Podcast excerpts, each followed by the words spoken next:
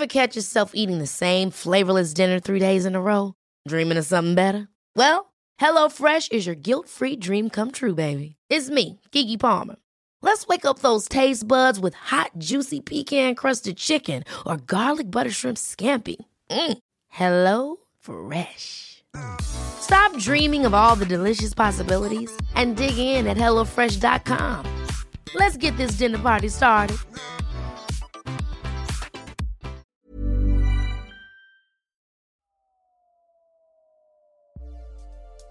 Déclic. Non masculin, moment qui détermine la compréhension d'une situation, une prise de conscience ou les deux. Salut, c'est Juliette et Sophie de 18h17 Productions et vous écoutez Le Déclic. Dans ce nouvel épisode, on a tendu notre micro à Marie-Paul. Marie-Paul a 74 ans.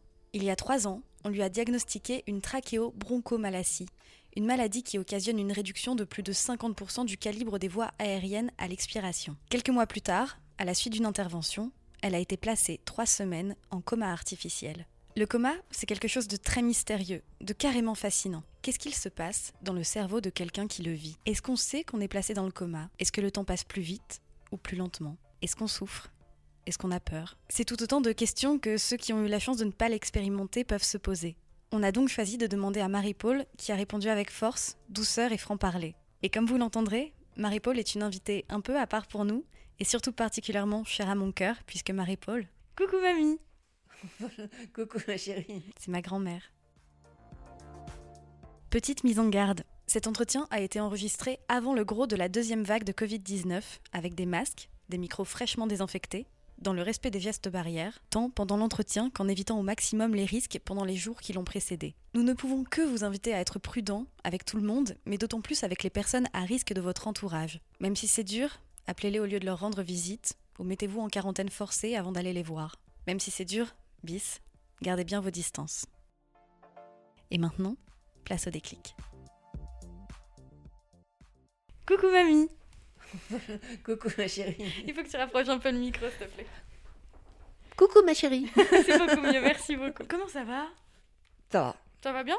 Ça va bien. Si ça continue comme ça, c'est le pied.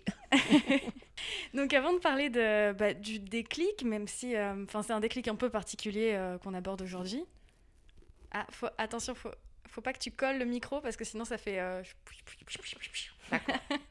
à la bonne distance, comme ça. un tout petit peu plus près. Comme ça. Là c'est parfait. D'accord, je bouge plus. Mais t'as le droit de bouger quand même, au pire je te reprendrai.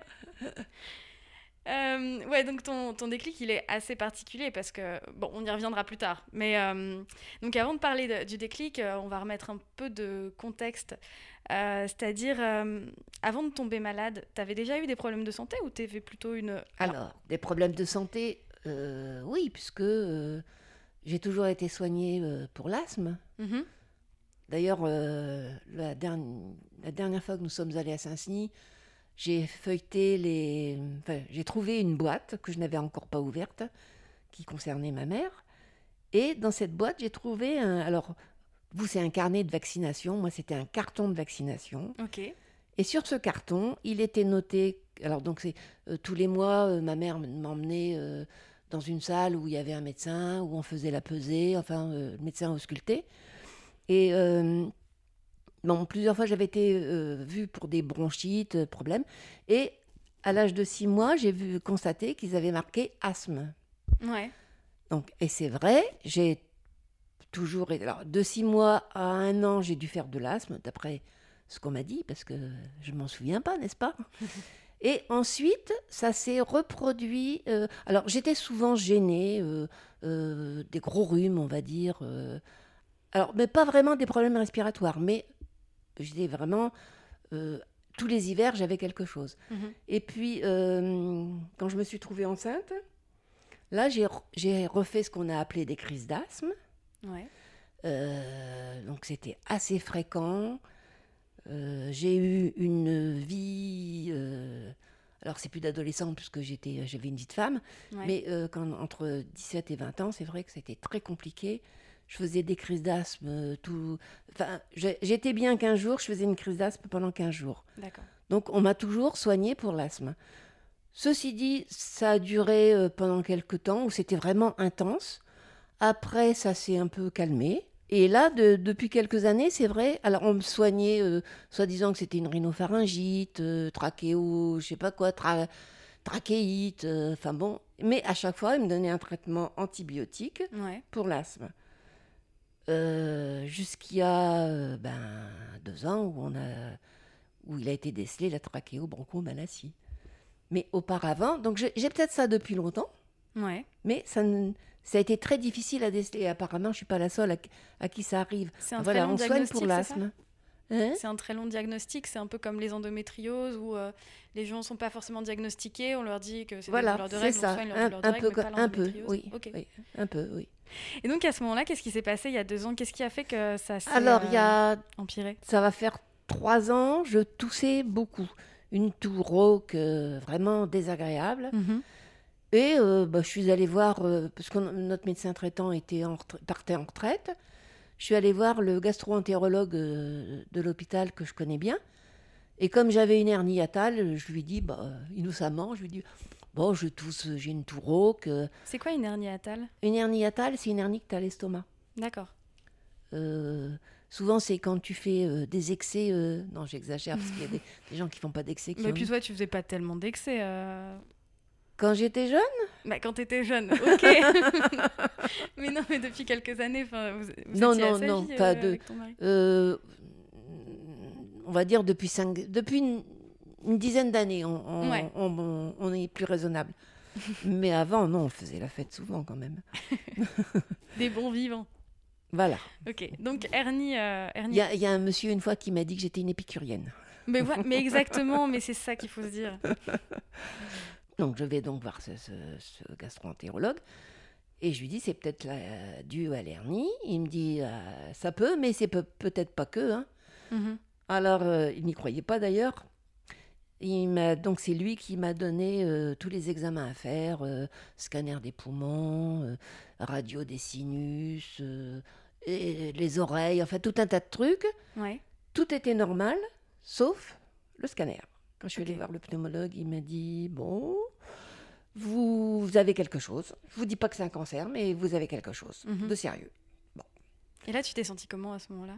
Bah, à ce moment-là, encore pas trop. Ça allait. Ouais. C'est quand j'ai passé la fibroscopie. Et j'y allais vraiment. Pour moi, c'était rien. hein. Donc, euh, bon, déjà, ça, fibroscopie, c'est pas agréable du tout. Mais surtout, c'est euh, ce qu'il a découvert. euh, et il disait à son assistante Vous voyez, les poumons ne se soulèvent pas. Euh, donc, il y a un gros souci. Il- à à l'époque, ils n'ont pas vu que la trachée était dilatée Ouais. mais les poumons ne fonctionnaient pas.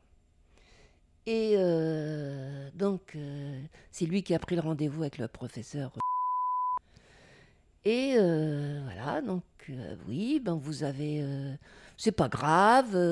et c'est vrai que je vivais bien, quoi. C'était. Ouais, jusque-là, tu t'en souffrais pas trop. Il m'avait même dit bon, on va vous mettre un, un stand, et mais ça peut attendre. c'est pas.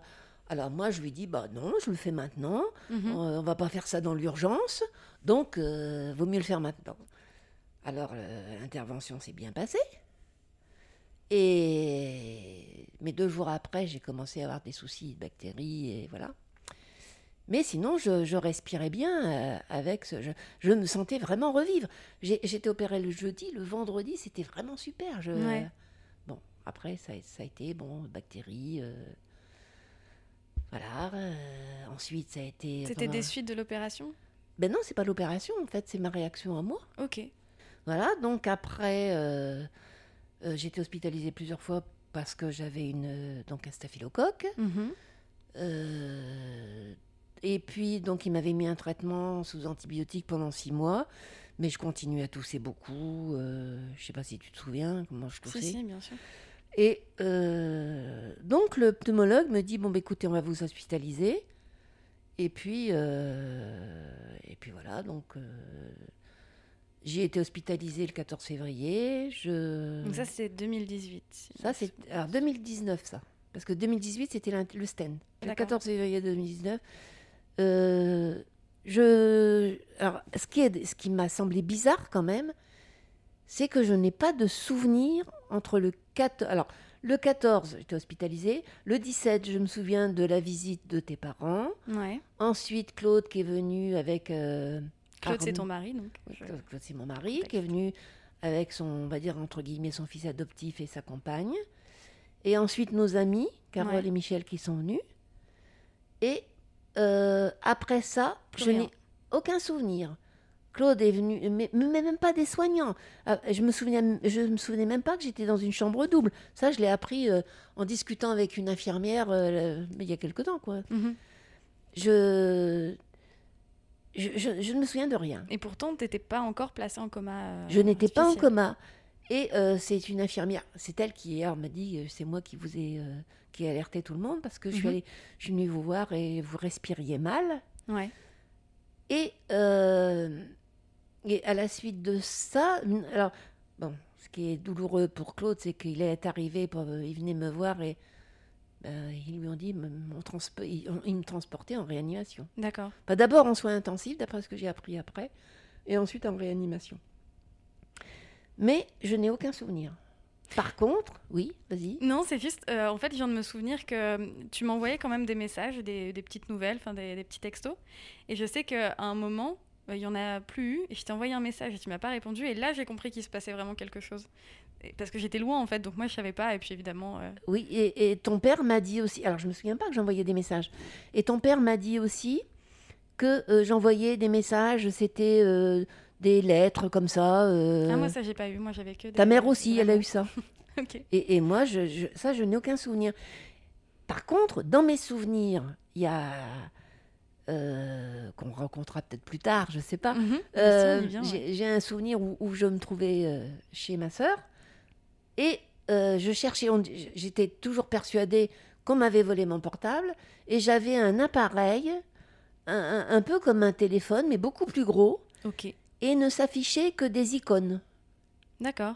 Et je tapais là-dessus. Donc tu penses que à ce moment-là, enfin quand tu as eu parce que c'est pas enfin t'étais pas vraiment chez ta sœur en fait. Ça, Ah non, j'ai jamais été chez. C'était dans dans, dans est-ce qu'on peut dire rêve ou je sais pas.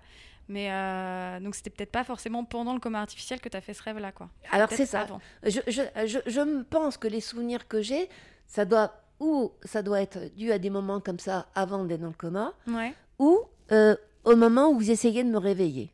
Ah oui, Je d'accord. pense pas que ce soit dans le coma vraiment. Mhm. Je je, je peux pas l'expliquer parce que j'ai mais j'ai vraiment aucun souvenir.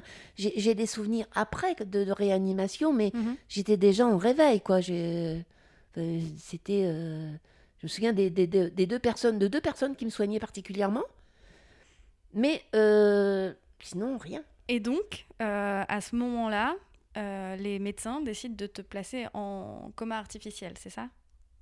Alors euh, oui, ils m'ont intubé Ouais.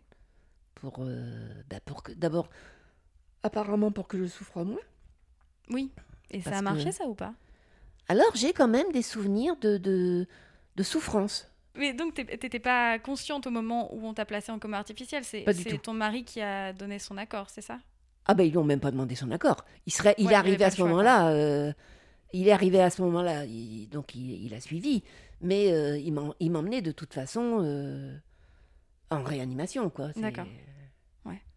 Donc euh, oui, parce que j'avais écrit une question, euh, comment tu te sentais quand on t'a dit que t'allais être placé en coma artificiel Je pense que du coup, de- Ben, on m'a pas laissé le choix.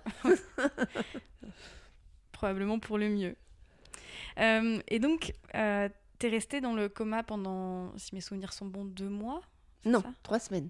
Trois semaines? Ouais, Ça me paraissait long. Alors trois semaines dans le coma, ouais. plein.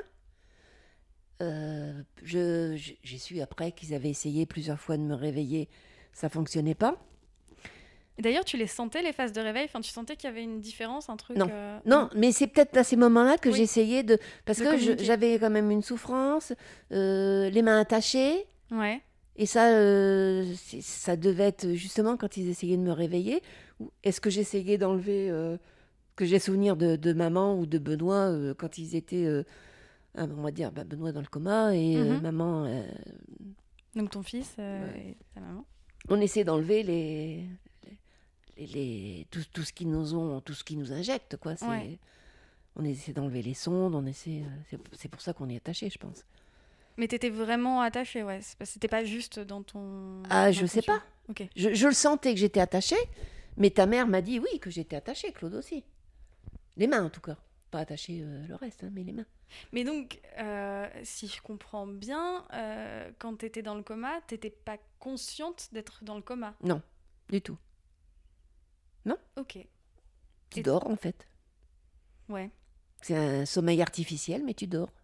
Et pour m'aider à préparer euh, l'interview, tu m'as envoyé donc un, un fichier écrit euh, avec euh, tous les souvenirs que tu avais de ce qui s'était passé dans ta tête à, à ce moment-là. Donc, tu étais consciente que tu rêvais ou tu avais quand même l'impression que ça se passait? Ah non, j'avais l'impression que c'était réel. Ouais. Je, je, je vivais. Mais tu peux en, ra- en raconter un Enfin, si t'as pas envie, il n'y a pas de souci, on- t'es pas obligé. Ah mais non, mais ça m'amuse maintenant. Ouais. Parce que je trouve ça aberrant.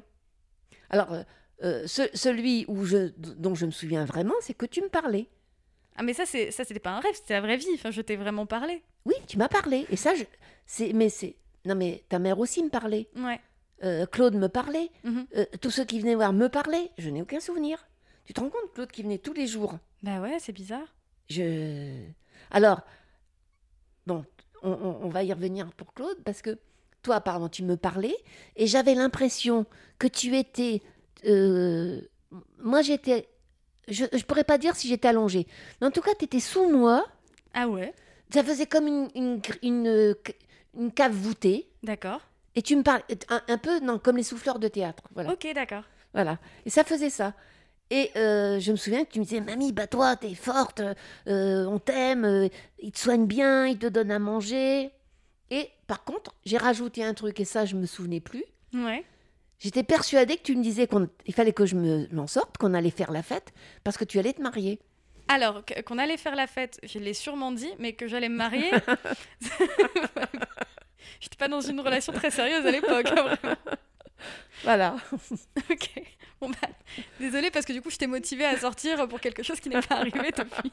Pardon pour ça. Et, et Claude, euh, donc je, je ne me souviens pas quand il venait me voir, mais dans mes rêves, il y avait un lit, son lit était à côté du mien, Ouais. il y avait son pull sur le lit, Mhm. mais lui, je ne le voyais jamais. Ah ouais. Et c'était une chambre qui ressemblait à une chambre d'hôpital ou c'était une chambre qui Ah, ressemblait à la c'était une chambre d'appartement, D'accord. c'était pas une chambre d'hôpital. C'était euh, c'était marrant d'ailleurs, parce que pourquoi je suis allée chercher des trucs comme ça J'étais attachée le jour, pas attachée la nuit. J'étais attachée dans une chambre où donc il y avait lit. Alors quand Claude était là la nuit, je le voyais pas, mais il était là avec moi, donc ça, tout allait bien. Euh, cette chambre, elle se transformait en la nuit en, ben, en brasserie. euh, il y avait du théâtre, il y avait des chansons, et c'était le même personnel, hein, le personnel qui me soignait et, Ouais. et le, Qui faisait et- le spectacle. Voilà. Mais alors, non, j'avais pas l'impression d'être dans une chambre d'hôpital parce que je me souviens, là, ça me revient, que euh, le personnel euh, sonnait avant de venir me soigner D'accord. pour m'avertir qu'il fallait que je sois prête, que Ouais. savoir si j'étais chez moi. Et, euh, pourquoi avoir rêvé ça? Comme pourquoi avoir. euh, Alors, il y, a- il y a des souvenirs. Alors, par- ça, ça doit être par rapport aussi à la souffrance. Parce que j'ai un, un souvenir de, de, de Claude qui me déposait à l'hôpital, qui n'entrait pas avec moi. C'était pas l'hôpital à Athènes, c'était un hôpital sur Paris. Mhm. Et euh, il me déposait. Alors, c'était un immense, mais on traversait des couloirs. euh, et puis, il fallait attendre son tour. Et, euh, et là, il y avait une dame qui me disait Soufflez, soufflez. Mais j'avais pas l'impression d'être mal, tu vois. D'accord. Et puis, les souvenirs que j'ai aussi, alors qui sont aussi aberrants, c'est euh, euh, le fait de, tous les soirs d'aller dans un bâtiment municipal, Ouais. en bloquer la fermeture. Ouais. Et ce bâtiment, je le, je le vois très bien dans mes souvenirs, hein, il n'existe pas dans, dans Drancy. D'accord. Il, il n'existe pas. Donc tu l'as inventé quoi. Je l'ai inventé. Et en- ensuite, euh, ce bâtiment, qui aussi était un bâtiment administratif le jour, et la nuit se transformait en salle de jeu, en théâtre, euh, en, crèche, en salon de coiffure. Et moi, j'étais venue là, euh, et Claude m'avait laissé parce qu'il devait partir avec le maire. Et il y avait une voiture qui devait venir me chercher. Je sais pas comment j'ai fait, je me suis sauvée. J'avais peur. Pourquoi, j'en sais rien. Et donc là, je m'étais retrouvée. donc j'étais arrivée à Commentry chez ma sœur où là il y avait une fête euh, de famille Mhm. et on m'a dit mais toi t'es pas invité Donc vous étiez tous là, toi, tes parents. euh, Mais du coup, tu devais être super colère. Enfin, euh, toute ta famille réunie et. Alors oui, j'étais fâchée. Et euh, mais fâchée, alors donc moi, je me suis retrouvée sur un bateau parce qu'il y avait un bateau. Et c'était. Alors c'était bien la maison de, mes- de ma soeur et de mon beau-frère, mais dans la cuisine, tu avais un bateau amarré, une barque, Ok. et euh, dans la, ils avaient une super cuisine moderne. Tu avais la glace qui coulait à flot, et moi je, me tendais, la- je tendais le cou pour en avoir, mais non, j'étais privée. J'étais pas invitée, voilà. Et eux faisaient la fête. On ne ferait jamais ça dans la vraie vie, mamie, promis. ils venaient- vous venez me voir à tour de rôle. Et puis je disais, alors j'étais aussi attachée dans ce bateau. Ouais. Et, et je disais à Frédéric, mais aide-moi, fais-moi sortir. Puis je le regarde, puis je dis, bah non, tu peux pas, t'es mort. Mais il était là quand même et dans ton rêve, il était. euh, Mais j'ai réalisé que non, effectivement, il pouvait pas, puisque il était mort euh, quelques années auparavant. Et donc là, euh, tu t'es pas dit quand même, bon, là en fait, je suis complètement en train de rêver. Pas du tout. C'était pas. Ok. Ah, mais. C'était ton quotidien. euh, C'était, c'était euh, la vie. Et, euh, déjà euh, pensé que peut-être les rêves que tu faisais à tel moment, c'est parce qu'il se passait telle chose au même moment dans ta chambre et t'en étais pas consciente? C'est possible. Mais pourquoi rêver de bateau? J'ai pas arrêté de rêver de bateau. Quand on m'a soi-disant volé mon portable, j'étais dans une barque.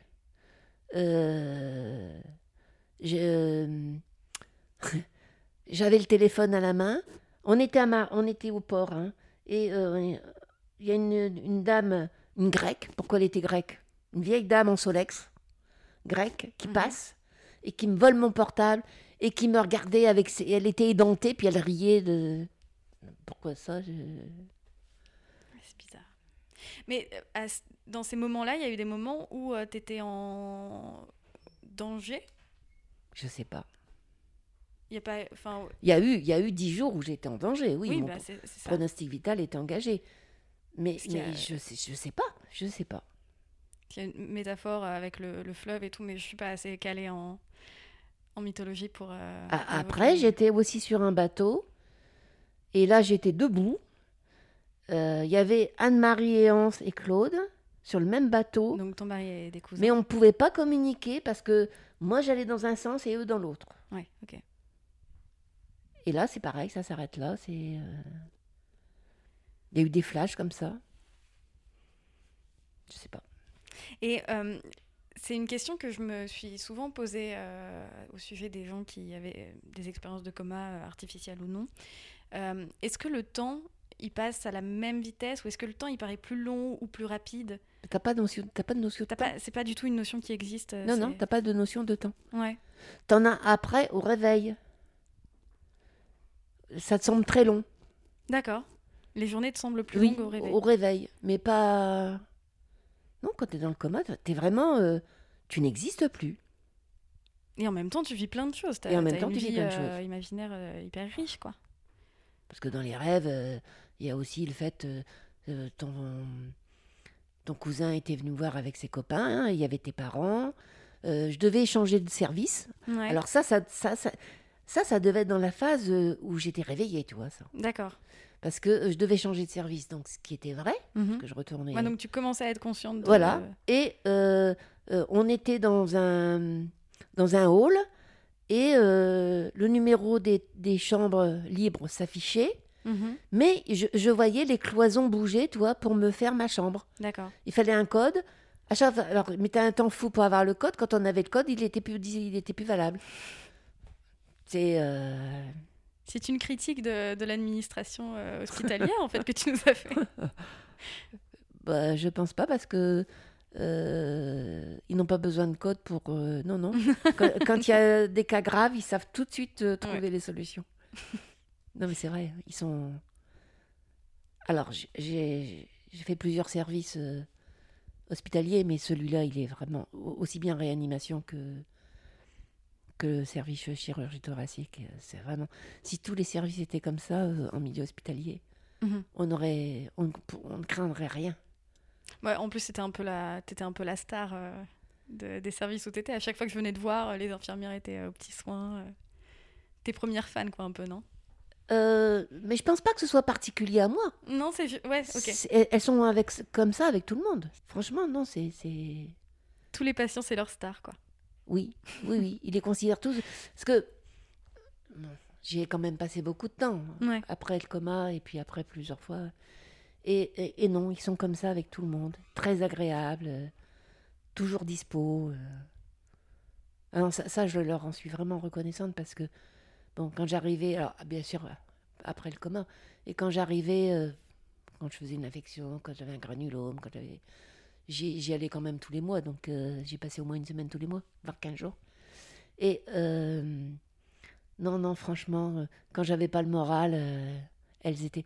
Pourtant, je sais que les chambres étaient toujours pleines et que leur temps est compté, Mhm. mais elles ont, elles ont toujours été. Je me souviens par exemple, alors des infirmières toutes, mais la responsable, la, la- pas l'infirmière en chef, qu'est-ce qu'elle est? Cadre de santé, qui prenait le temps de venir me voir, de discuter, mais- même la gérontologue, enfin, t'es- toutes, tu vois, elles. euh, Quand j'ai commencé à manger, euh, euh, parce que bon, au début j'étais perfusée, après c'était mouliné, ensuite j'ai recommencé à manger normalement. Elles étaient là à assister, voir comment ça se passait, comment, Mhm. franchement, faites ci, faites pas ça. euh, non, non, c'était vraiment un super service. Et euh, ouais, il y a une question que je me posais euh, pour revenir sur euh, bah, le coma artificiel. Euh, toi, t'as jamais expérimenté le truc de mort imminente, le, le Non, grand ça, ça, tunnel non, ou non, le- non. la lumière blanche non, la ça lumière blanche, non, non, du tout. Non, non. Non, j'ai jamais. euh, Non, c'est, ça m'a. Justement, c'était. une- Quand j'ai vraiment réalisé, c'était une des, des premières questions que je me suis posée. Et non, j'ai pas vu ça. Non, non. Bah, Donc j'avais pas de mort sens, euh, imminente. tant mieux. nous, t'es assez euh, à voir les, Ceci dit, les pétoches à l'extérieur, nous, donc le chirurgien m'a quand même dit que j'étais une miraculée. c'est vrai. Ah oui. Il était pas, ouais, il était pessimiste. euh, Euh, ils ont tous été pessimistes à un moment. Ouais. Mais je, je, je, je le dis, c'est... En, en fait, j'ai eu, j'ai souffert après. Après le coma. Parce que bon, t'avais encore ces problèmes respiratoires quand même. ouais. C'était pas réglé, quoi. Euh, alors si, quand même, avec la trachéotomie. Et ça, c'est pareil. C'est un truc, tu vois. On m'aurait dit, euh, madame, on va vous faire une trachéotomie. J'aurais dit, c'est pas possible. Vous n'allez pas me faire ça. Et, et quand j'ai commencé, après, quand j'ai commencé à, à me laver seule, je me regarde dans la glace, puis je me dis, mais qu'est-ce que c'est? C'est un nœud papillon J'avais pas réalisé que j'avais ce trou dans la gorge. Et c'est et bon, tout de suite après, j'ai compris. Mhm. Et j'ai pas eu, tu vois, je me suis pas euh, énervée en disant c'est pas possible. Non, j'ai accepté. Tout naturellement. Me connaissant, c'est quand même. euh, Donc je pense qu'il y a quand même une sagesse euh, qui. euh, Tu acceptes les choses finalement. Ouais, une résilience, Oui. comme on dit. Et euh, est-ce qu'au moment où tu as commencé à te réveiller, tu as senti, euh, peut-être pas forcément un déclic, mais euh, une sorte d'impulsion pour sortir du coma, un truc euh, Enfin, est-ce que tu t'es... euh, Ah bah, je pense, je l'ai pas senti. Mais je pense que si j'en suis sortie, c'est que j'ai eu cette réaction. Ouais, Ben oui, tu peux pas mettre de mots dessus, quoi. je peux euh, pas. Non. non. Je comprends. Non, non, je peux pas. Je, je sais que. Alors, j'ai quand même eu un déclic parce que. Euh, bon, les premiers jours où, j'étais euh, réveillée, je somnolais encore parce que. Et il m'avait euh, assise dans un fauteuil où je devais rester toute la journée. Et c'était dur, et c'était dur. Et je voulais à tout prix retourner au lit. Alors, le. Je me suis quand même battue. Moi, je me souviens, mes, mes anciennes collègues étaient venues me voir et il y en a une qui m'a dit je n'oublierai jamais ton regard. Mauvais. C'est vrai C'était pas la Marie-Paul que je connaissais. bon, finalement, ils m'ont recouché. Mais ça, ça, a été un déclic. Le lendemain, c'est moi qui ai demandé à aller au fauteuil. Parce que j'ai dit Bah oui, il faut pas rester euh, couché tout le temps. Il faut. Voilà. Ça a été. Ça, oui, La eu- force est revenue, quoi. ça, a été, ça a été là le déclic. Et après ça, il y a eu des séquelles ou... Alors, il y a eu, euh, bah oui, des, forcément, quand on est intubé, Mhm. trois semaines, enfin, oui, pendant plus de trois semaines, euh, je ne savais pas manger toute seule. je ne Parce que parlais- tu savais pas euh, tenir la je fourchette. pouvais pas tenir la fourchette. Ok. Je pouvais pas couper, je pouvais pas. ben, je- Si, si tu savais les diffi- Alors bon, au début, ce sont eux qui me faisaient manger. Et après, j'ai voulu manger. Mais Ouais. si tu savais les difficultés, et puis je m'en mettais partout. Euh, je mangeais à la cuillère et, et j'arrivais pas à, à- à trouver la bouche. Mhm.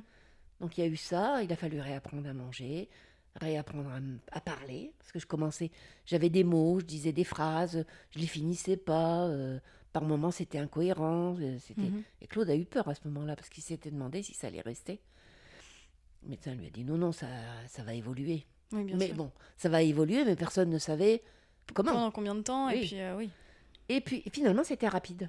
Oui, c'est vrai que ça a été. euh, Ça a été assez rapide. Je me souviens toujours ton, ton père qui était venu me voir quand j'étais encore en réa. Ouais. Et euh, quand ils sont venus, euh, donc j'ai dû rentrer un, un mercredi, je crois, et ils sont venus le dimanche. Oh, il m'a dit, oh là là, les progrès que vous avez fait. bon, et allez, j'étais pas encore, je marchais pas encore quand ils étaient venus. Mhm. Mais la semaine suivante, quand ils sont venus, je marchais. Enfin, je marchais. Difficilement, mais je marchais. Et ça, c'est, ça, je regrette un peu qu'il n'y ait pas eu de, de, kiné après la.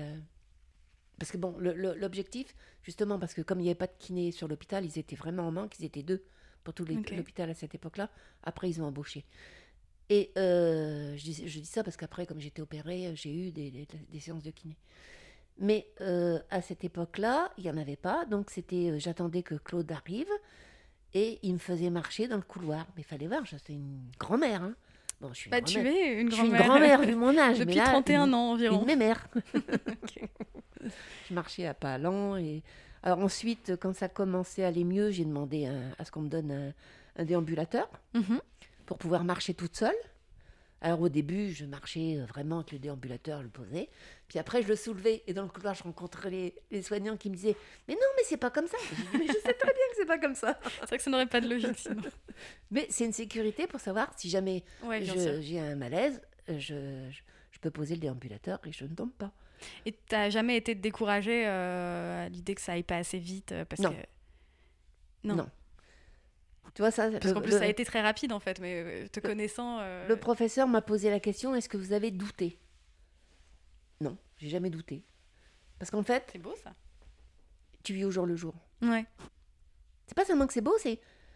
Tu, tu vis pas de la même façon que, que, que je vis maintenant, par exemple. Quoique je vis toujours au jour le jour.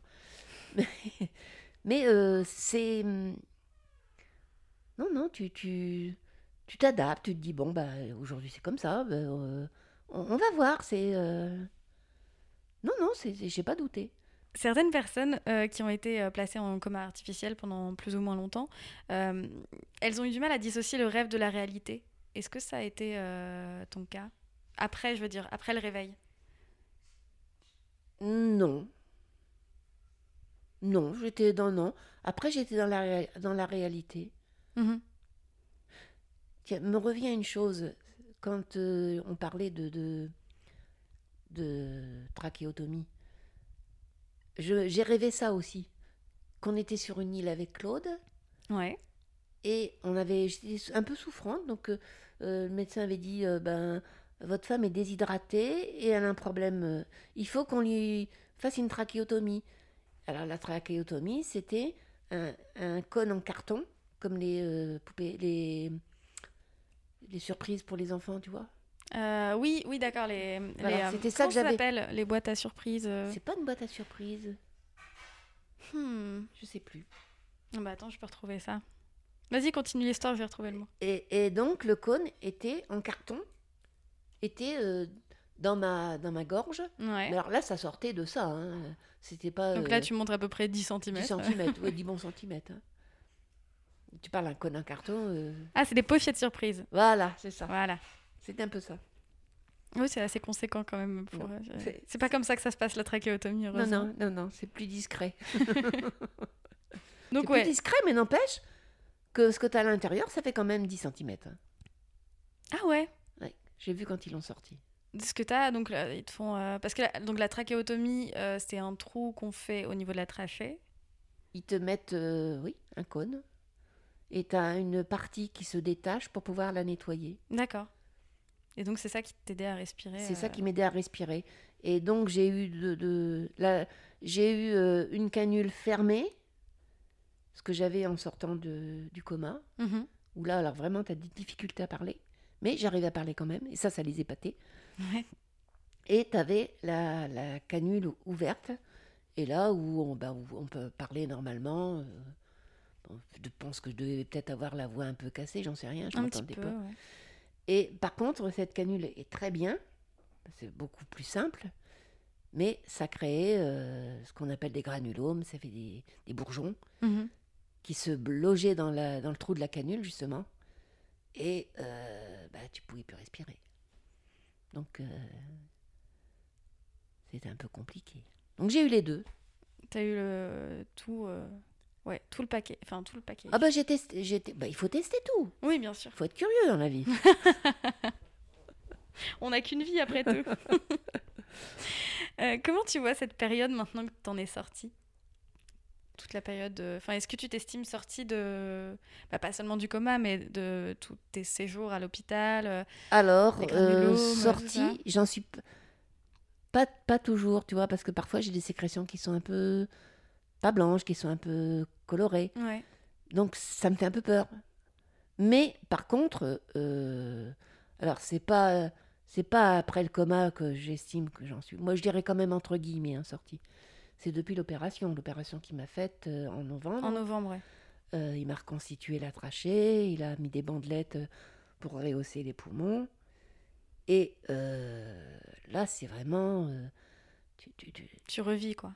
Ah oui, Tu dis que t'as jamais eu de doute, mais t'étais quand même inquiète par cette opération, non? Ça pouvait m'arrêter. Avant l'opération? T'as voulu, voulu qu'on fasse euh, une petite réunion de famille avant, Oui, tout ça c'était pas avoué tout ça aussi. Quoi? Je, c'était, je voulais, ben, mais je, je ne m'avouais pas que c'était au cas où Oui. il m'arriverait quelque chose. Tu vois. euh, Et euh, ouais, c'est vrai. Eh, je suis pas bête. hein. Moi, depuis l'opération, bon, à part euh, euh, parce que j'ai chopé un truc euh, au mois de janvier, enfin à Noël, ça m'a reposé des problèmes. Mais euh, sinon, ça va, quoi. Et j'ai fait un test de- d'exploration fonctionnelle respiratoire vendredi. La, soignante m'a montré. elle me dit, je peux vous montrer Bah Oui. Alors elle me dit, voyez en bas, c'est le, le test qu'on avait fait l'année dernière avant l'intervention. Mhm. Une ligne plate. Ouais. Peut-être un peu, toi, un, un décroché de temps en temps, mais vraiment. euh, Par contre, là, d'abord, j'étais au moins plusieurs centimètres au-dessus. D'accord. Donc, je connais pas encore. J'ai su que euh, lors de- de- du premier test, j'étais à 44% de fonction respiratoire. Là, euh, je ne sais pas qu'on- ce qu'on va me dire dans un mois, mais euh, je pense net- nettement au-dessus. La courbe est beaucoup plus élevée. Quand je soufflais, tu voyais vraiment. Ouais, Ça montait, chose, quoi. c'était, ça montait de ça, tu vois. C'était, euh, je- l'opération est réussie. Non, ce qui me fait peur un, un peu maintenant, bon, quand je suis sortie de l'hôpital, je suis sortie le 9 mars, j'ai dit, ah, enfin, on va pouvoir sortir. Bon, Covid. Oups Bon, maintenant, je suis obligée de sortir avec le masque. C'est ça qui me fait peur. Ça, ça me fait peur, par contre. T'as peur du Covid? Oui, Enfin, de la Covid? Bah, de- des conséquences que ça pourrait avoir. Ouais, bien C'est sûr. pas, euh, voilà, c'est. C'est vrai que je suis toujours un peu euh, réticente à l'idée de venir te voir, alors que j'aime beaucoup te voir. bah oui, je sais. Mais Ouais. moi aussi, j'aime bien voir tout le monde. Et c'est vrai qu'on s'est un peu isolé. euh, Bah, y a pas le choix. hein. Bon, on s'est isolé les, les mois précédents à cause de la maladie, parce que c'est- Ouais. c'est vrai qu'on pouvait rien prévoir. Et puis là, parce que t'es à risque. Je suis à risque. Ben non seulement je suis âgée, mais je suis malade. Donc, euh, Mais je n'ai jamais. Il n'y a pas longtemps que j'ai pris conscience que j'avais. j'avais été gravement malade. Il n'y a pas longtemps que j'en ai- vrai Oui. Il n'y a pas longtemps que j'en ai pris Et conscience. comment t'as pris conscience de ça? Bon, en faisant le, le schéma de tout ce que j'avais subi, quoi. de- Parce que même, même le coma, je m'étais pas dit, t'es gravement malade, tu vois. C'est, euh, Mhm. Parce que bon, tu peux avoir le coma, euh, tu peux être en coma. Des gens qui ont le Covid, qui ont des problèmes euh, dus au Covid, qui ont, ils sont pas forcément malades. C'est bon, euh, c'est bon, c'est l'âge, c'est, ça peut être un tas de choses qui provoquent le, qui soient mis en coma artificiel, mais non, j'a- j'avais pas l'impression d'être vrai. Mais, même hein, quand, quand je suis sortie de, la fibro, qu'il m'a dit c'est grave, enfin c'est important. Là, j'ai dit à Claude, ah bah dis donc, je vais t'en apprendre une. hein. Là, je me, bon, mais je savais que c'était important, mais pas, pas grave. Voilà. Ok. Peut-être que c'est une façon de me rassurer. hein. Je pense, ouais, c'est peut-être une façon de prendre de la distance de- sur la ouais, maladie ouais, et sur euh, la peur que ça peut provoquer. C- T'aurais peut-être pas eu la même expérience si tu t'avais été plus consciente euh, de la gravité de la situation. Mais je l'aurais peut-être mal vécu déjà. Exactement. Donc, euh, Et euh, bah, justement, est-ce que euh, tu te sens changée par, euh, par cette expérience? Est-ce que tu as l'impression d'être différente, que ça a changé quelque chose pour toi ou dans ta façon de vivre? Alors, ça, il y a des choses qui, qui changent, oui, parce que j'accorde beaucoup moins d'importance aux choses superficielles.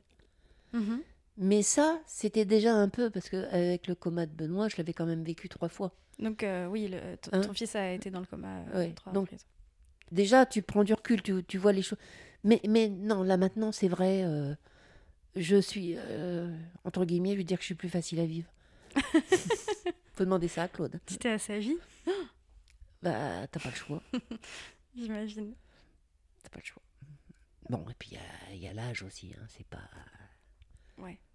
Bah, toutes les expériences de la vie font que j'imagine on, évolue. Bah, j'en ai eu pas mal d'expériences quand même, parce que Oui. quand j'y repense, j'ai quand même eu des choses. euh, je me souviens de, de la- l'année du mariage de tes parents, j'avais ce qu'on appelle un torticolis spasmodique. Pareil, comment, comment soigner ça? Personne ne le savait. Et euh, alors, je, me souviens euh, avoir été euh, à Amiens, à l'hôpital, et il m'avait dit. euh, voulez. Enfin, j'avais, il m'avait posé des tas de questions, j'avais été filmée, passée à la télé avec tout autour de moi des, des étudiants. Mhm. Et euh, peu de temps après, ils m'ont demandé si. Ils m'ont proposé une opération. J'ai refusé.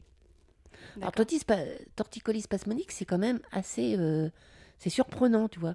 Tu as le cou tordu, comme ça, et puis tu bouges puis sans arrêt. bouge, ouais. Et euh, j'ai refusé. Je, je sais pas pourquoi j'ai refusé. Peut-être par peur, j'en sais rien. Ouais. Et, et j'ai commencé des cures thermales. Et puis, euh, donc, je me souviens, c'était ta mère qui m'avait emmené à, à l'hôpital d'Amiens. Il y avait le médecin qui me suivait à l'époque, qui, qui était tombé sur un article de, mé- mé- de médecine qui disait qu'il y avait un, un kiné à l'hôpital d'Amiens qui soignait les torticolis par de l'acupuncture. D'accord. Alors on est allé le voir et au début il m'a dit ah non non il dit moi je je soigne le torticolis banal le vôtre n'est pas banal du tout alors je lui dis écoutez j'ai tout essayé. C'est vrai qu'on avait tout essayé. Allé voir des ostéopathes des machins des- tout. Et ça a duré combien de temps deux ans. Ouah, Deux ans de ça? Oui. Non-stop? Pratiquement. C'est arrivé euh, en 83 et euh, j'en suis sortie le, le 15 juin 1985 ça je me souviens de la date. Ouais. je me réveille et j'avais la tête droite. Waouh. Oh, J'étais heureuse. Alors, tu vois, bon, mais ça, ça, sur le moment, je me suis dit, bon, c'est vrai, j'en sors, c'est bien. J'ai eu peur que ça revienne. Voilà, donc j'ai toujours euh, eu des spécificités, on va Des dire. aventures humaines, on va dire. Voilà. Et tu dirais quoi euh, à la toi d'avant le coma artificiel euh, pour soit la rassurer ou la prévenir Bah, de prévention, il n'y en a pas beaucoup. Il n'y a pas de prévention à avoir pour ce qui peut t'arriver. Pour me la prévenir, euh, bah, je dirais, Marie-Paul, euh, continue à vivre comme tu l'as toujours vécu finalement. Ouais. En étant bien sûr plus. en prenant beaucoup de précautions. Mhm. Et j'en prends même un peu trop, je dirais, des fois, mais bon. J'ai- j'ai- euh, alors, Vaut je vais mieux même- prendre trop de J'ai précautions peur, que pas en fait. assez. En fait, j'ai peur des, des gens que je croise dans la rue. Ouais. Tu vois, les gens qui mettent pas de masque, j'ai envie de leur euh, foutre des baffes. Moi, bah, je veux bien leur foutre des baffes si tu veux. hein. Pas de souci. Parce que bon, euh, on, on- on est allé en vacances.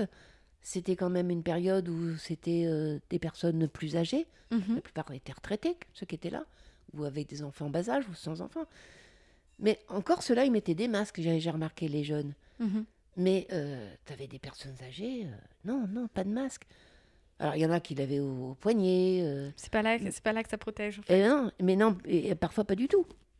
C'est quand même une. Alors moi, où je suis pas, je suis pas vraiment pas d'accord avec les anti-masques, c'est une prévention. il faut, il, il faut essayer de, de continuer la prévention. À moi, qu'est-ce que je dirais? Ben, Je dirais, euh, bon, finalement, tu es, quand même assez forte. Et puisque je te le dis, Continue comme ça. Euh, je dirais aussi quand même que j'ai eu la chance d'être bien entourée. Mhm. Que si j'avais pas été entourée comme je l'ai été, je n'aurais pas pu d'ailleurs rester chez moi, déjà une. Hein? Au départ, euh, ils voulaient me mettre dans un, un service de réhabilitation. Il n'y avait pas de place. J'étais acceptée, mais il fallait une chambre seule parce que j'avais une trachéotomie et euh, il n'y avait, pas de il y avait pas de chambre seule. Donc, euh, on a fait la, la rééducation nous-mêmes. Et finalement, j'avais pas besoin d'aller là-bas, mais si j'avais été seule, i- ici, je pouvais rien faire, je pouvais rien porter, je pouvais, ouais. je pouvais pas laver, je pouvais, je peux toujours pas passer l'aspirateur parce que à, à cause de la poussière. Euh, Non, non, c'est. À moi, je dirais, tu dois dire merci aux autres. si vous n'aviez pas été là tous, non. C'était la chose la plus naturelle au monde. hein. Oui, non, mais ça, je le pense, sincèrement, que vous le pensez. Mais ça m'a beaucoup aidé. Bah merci mamie. Merci à toi. Merci à vous d'avoir écouté cet épisode du déclic. Merci à Marie-Paul d'avoir bien voulu témoigner. Et merci au personnel soignant de prendre soin de nous et des gens qu'on aime. On se retrouve dans deux semaines pour un nouvel épisode du déclic. N'hésitez pas à vous abonner sur votre application d'écoute de podcast préférée, à nous mettre 5 étoiles et un commentaire, et à aller découvrir, si ce n'est pas déjà fait, la chanson et l'apéro, nos deux autres formats. À bientôt!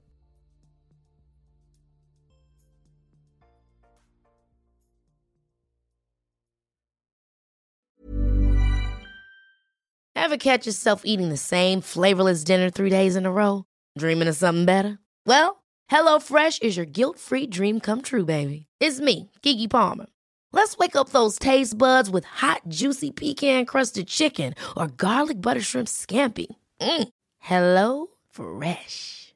Stop dreaming of all the delicious possibilities and dig in at HelloFresh.com. Let's get this dinner party started.